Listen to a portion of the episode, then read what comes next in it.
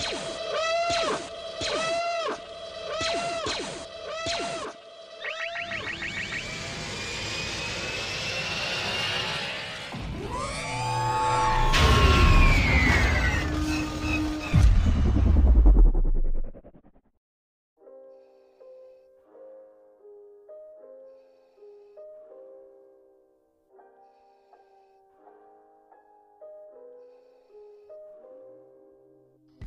Bienvenidos, héroes rebeldes y escoria imperial también, ¿por qué no?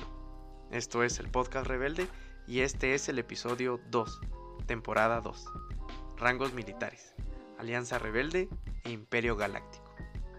Bienvenidos a este segundo episodio de la segunda temporada. Hoy voy a platicarles un poquito sobre cómo se organizaban los ejércitos tanto del Imperio Galáctico como el de la Alianza Rebelde. Este en realidad es un tema bastante interesante y con el que podemos conocer un poquito más sobre alguno de los personajes más importantes en la historia de la galaxia. Voy a, platicar un poco sobre el trabajo de cierto autor y a contarles que este es un trabajo, aunque sea este episodio un poquito corto, el trabajo es bastante, bastante extenso, no por mí, sino por los autores que han trabajado estos temas. Y es precisamente sobre Curtis Saxton, es un autor australiano, quien ha sido también consultor en diferentes obras sobre el universo de Star Wars. ¿Sabían que a Saxton lo conocen como un estudioso de Star Wars? Ojalá algún día se refieran a mí como un estudioso de Star Wars.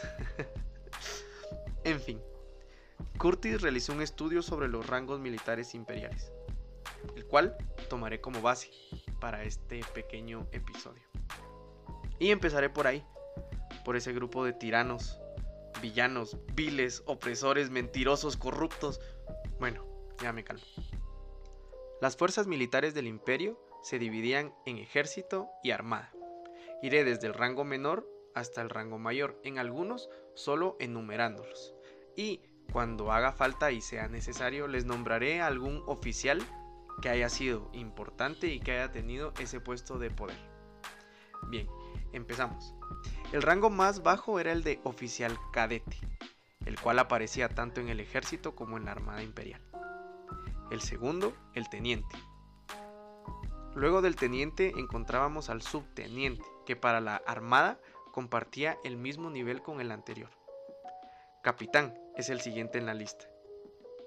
Luego pasamos al teniente. El siguiente es el mayor. Y después encontramos al comandante, y es aquí donde puedo ponerles el primer ejemplo. Moran Min Bast. El comandante Bast es visto en el episodio 4, Una nueva esperanza, en aquella sala donde se reunían los más altos mandos del Imperio Galáctico. Ese es un tema también bastante interesante que han tocado canales en YouTube, como por ejemplo Darth Feanor. Pero, ¿por qué no podríamos platicar en algún otro episodio sobre esa sala de mando del Imperio? Bien, Bast estaba supeditado al mando de Tarkin, como lo vemos en el mismo episodio 4. Coronel es el siguiente rango en la lista, y aquí se puede nombrar a Wolf Yularen, a quien conocimos cronológicamente en las guerras clon, siendo un oficial de la República, pero fiel a Palpatine, por lo tanto, convertido ahora en coronel imperial. Vaya traidor. El alto coronel es el siguiente puesto, Luego de este encontramos el mayor general.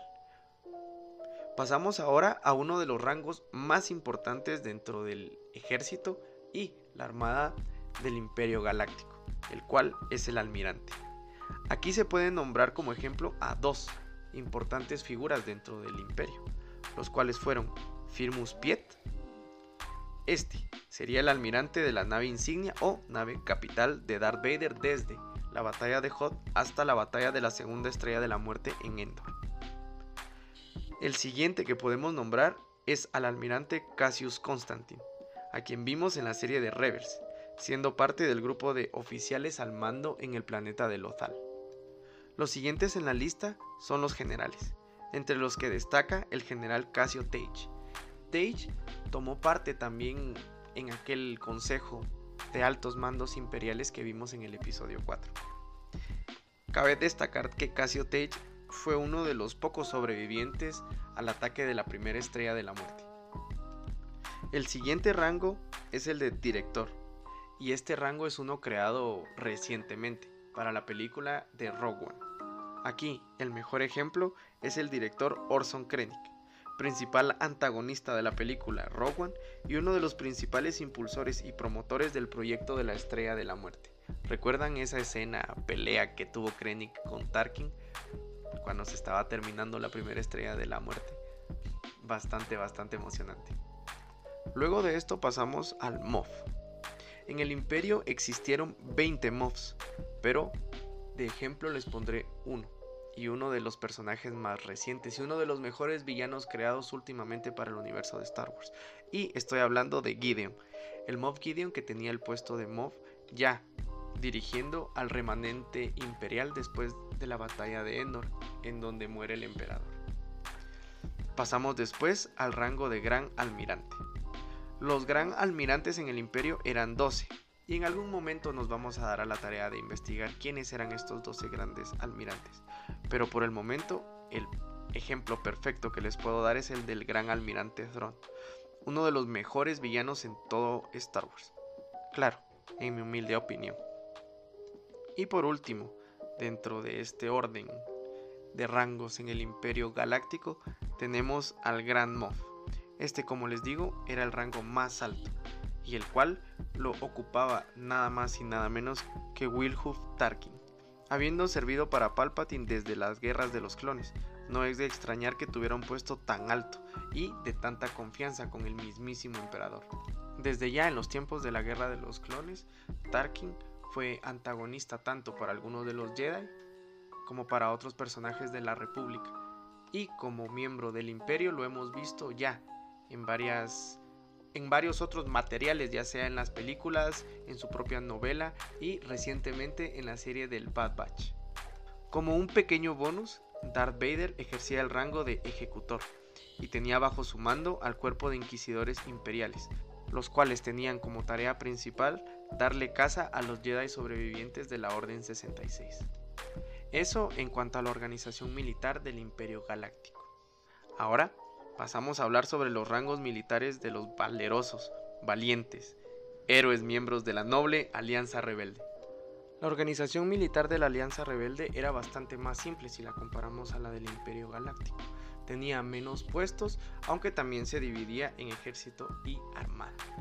Bien, empezamos con el rango más bajo en el ejército de la Alianza Rebelde, el cual era el, el de Cabo.